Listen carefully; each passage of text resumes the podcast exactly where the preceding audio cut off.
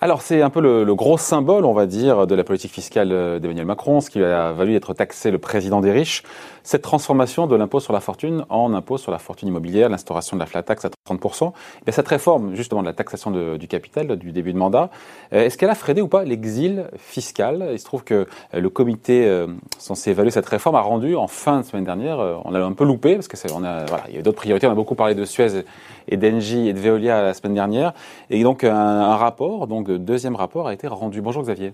Bonjour David. Xavier Timbaud, directeur principal de l'OFCE. Donc ce rapport du comité d'évaluation piloté par France Stratégie, think tank qui est lié euh, à Matignon, donc montre manifestement, on verra les chiffres, hein, une chute de l'exil fiscal euh, en 2018. D'abord, avant de rentrer dans les chiffres, est-ce que ce rapport, est-ce qu'il est à la solde du gouvernement? Pardon, parce qu'on se dit, ouais, France Stratégie, etc.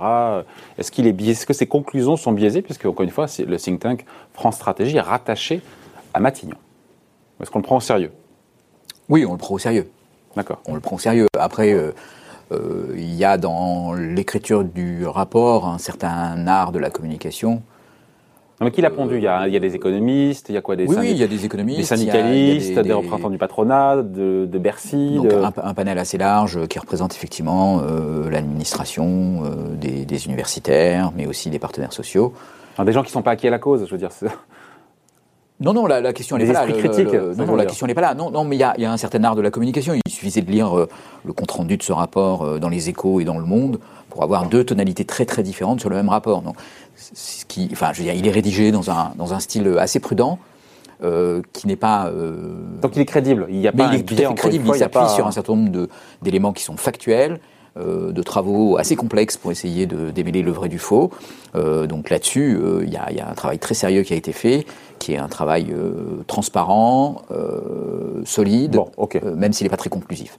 Bon, on va voir s'il est conclusif ou pas. Qu'est-ce qu'on voit dans les chiffres? Moins de départs à l'étranger de redevables, contribuables français redevables de l'ISF. Il y en avait, il y en a eu 163 qui, sont, qui ont quitté la France pour des raisons, enfin qui payaient l'ISF, qui, qui ont quitté la France contre 163, contre 400 en 2017, et on était quasiment à 900 en 2013, en 2014.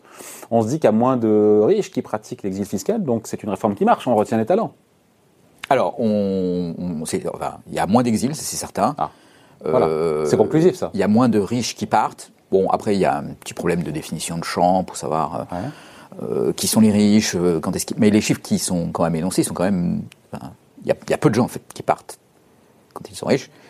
Et il y en a donc peu qui ne sont pas partis. Mais passer de 900 par an à 150, 5-6 oui, ans après, voyez, quel, quel est l'impact quel est l'impact économique euh, de ça? C'est-à-dire, vous, me dites, vous me dites en gros c'est quelques centaines de personnes donc ça ne prend pas grand-chose. Mais chaque... surtout, est-ce que ces gens-là sont des talents? Est-ce que quelle est leur contribution euh, à l'innovation, à la productivité en France? Donc ça c'est un chiffre des intéressant. Chefs, des chefs d'entreprise peut-être. Oui, mais des... ok, donc euh, très bien. Imaginons même que dans, enfin, déjà il faudrait savoir qui sont exactement ces gens-là. Or ça le rapport ne renseigne pas dessus.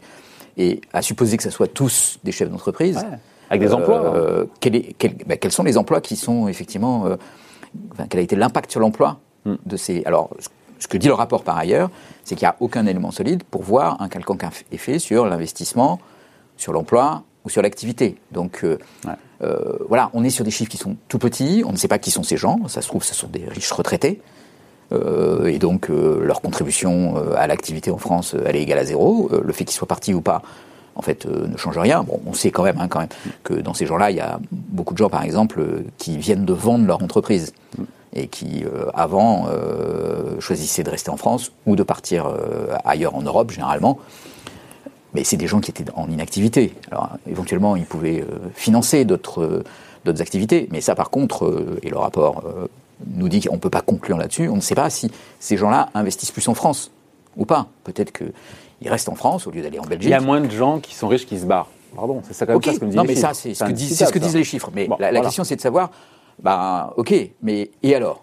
Qu'est-ce que ça change euh... bah, Ils consomment en France. Ils, ils restent ah, en France. Ils consomment en France. France. Euh... Peut-être qu'ils investissent, ils achètent des maisons, peut-être qu'ils vont faire des travaux. Peut-être c'est, que... c'est le, le, la, la, réforme de l'ISF euh, a représenté une perte de recettes fiscales. Moins que prévu.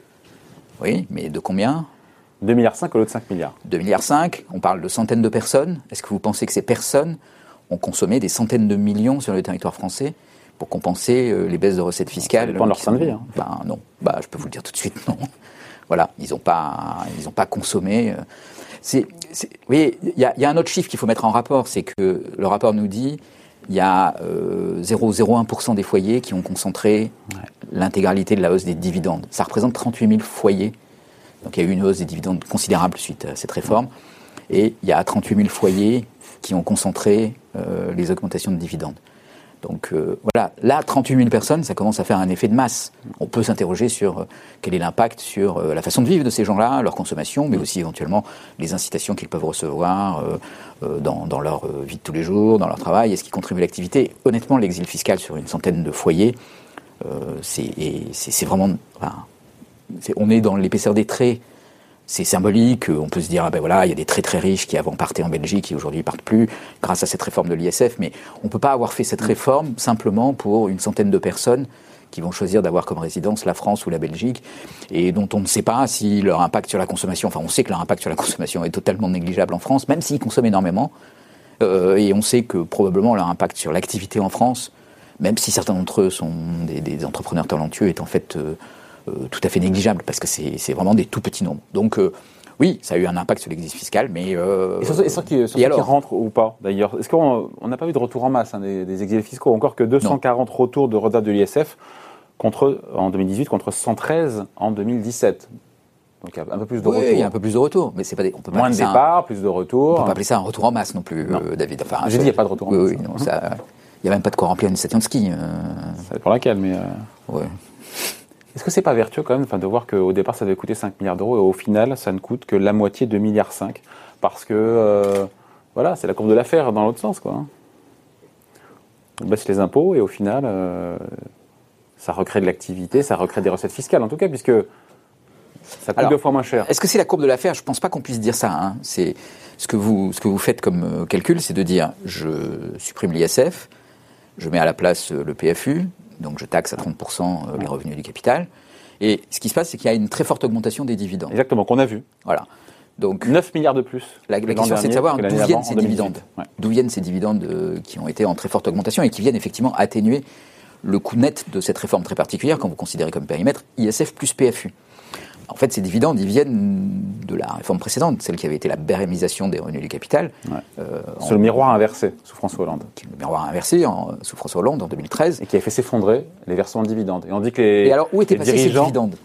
Eh ben, Ils avaient vécu sur la bête, on dit que c'était euh, essentiellement des dépenses courantes qui avaient été. Euh, alors en fait, on soupçonne que ces dividendes avaient été en fait thésaurisés sous forme de cash et de provisions dans les entreprises. Dans l'attente de jours meilleurs en attente d'un jour meilleur. Donc, par exemple, la réforme du PFU qui fait apparaître. Euh, voilà. Alors, est-ce qu'on peut dire du coup que la réforme a coûté moins cher qu'elle n'aurait dû, dû? Oui et non, parce que oui, c'est pas un effet de courbe de l'affaire, c'est vraiment un effet de ah ben on avait mis l'argent sous le tapis et puis là on le ressort du tapis. C'est pas un effet euh, il y a plus d'activité donc il y a hmm. plus de. Vous voyez ce que je veux dire? C'est juste euh, un effet intertemporel de enfin, en même temps, bah, quand, on baisse les dividendes étaient planqués et puis ils sont ressortis quoi. Avec cette réforme fiscale, quand on baisse l'impôt euh, des plus riches, ils ont plus de revenus. Oui, bah oui, on le sait, oui, bah oui, c'était écrit, hein. Faut pas non plus euh, s'étonner. Hein. oui, non, mais la question n'est pas de savoir est-ce que, est que, les riches ont des revenus? La question est de savoir est-ce que les inégalités explosent ou pas? C'est ça le sujet derrière. Le corollaire, c'est que peut-être que ça marche, moins d'exil fiscal, et le corollaire, c'est qu'effectivement, 0,1% des foyers fiscaux ont encaissé deux tiers du total des dividendes distribués. Donc effectivement, c'est source d'inégalités. Et d'augmentation des inégalités. D'accroissement des, des, inégalités. Donc c'est ça qui est, qui est éventuellement préoccupant. De se dire, euh, bah, peut-être que ces, ces, ces, mesures fiscales, par des bons canaux ou des mauvais canaux, euh, au final, arrivent à contenir les inégalités. Là, en tout cas, ce qu'on observe, c'est que quand on les enlève, les inégalités augmentent.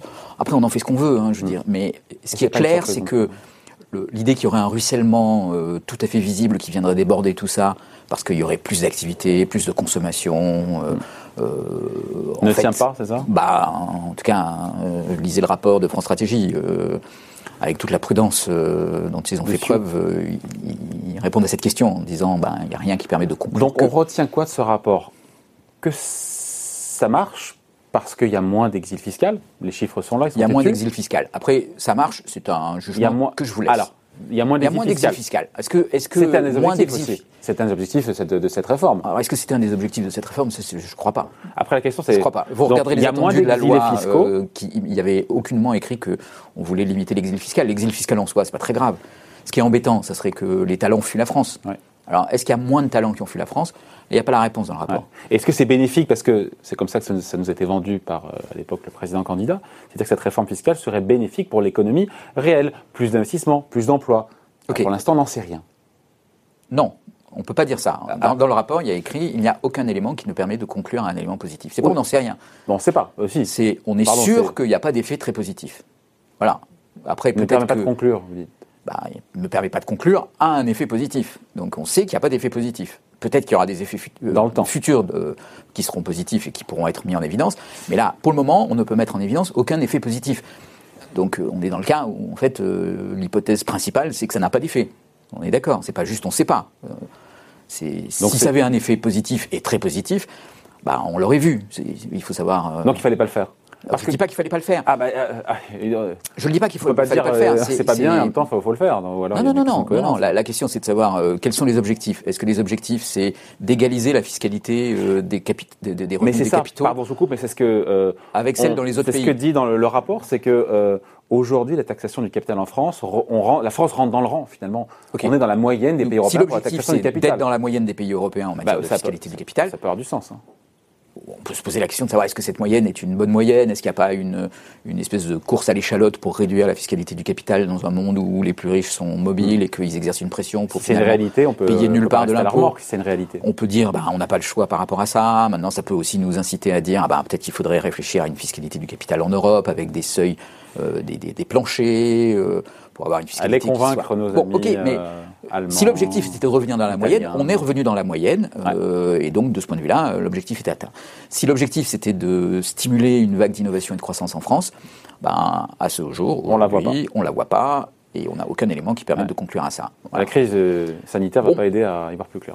Elle va pas aider à y voir plus clair, mais voilà, il, enfin, je veux dire, il faut. ce, rapport, il est intéressant, il est fondé sur des éléments qui mais sont il très pas conclusif. Il l'a dit dès le début. Hein. Il n'est pas conclusif, et en tout cas, il ne permet pas. Enfin, je veux dire, il faut bien comprendre ce que ça veut dire. Il n'est pas conclusif. Il ne permet pas de dire l'objectif de stimuler l'économie française par la baisse de l'ISF a été atteint.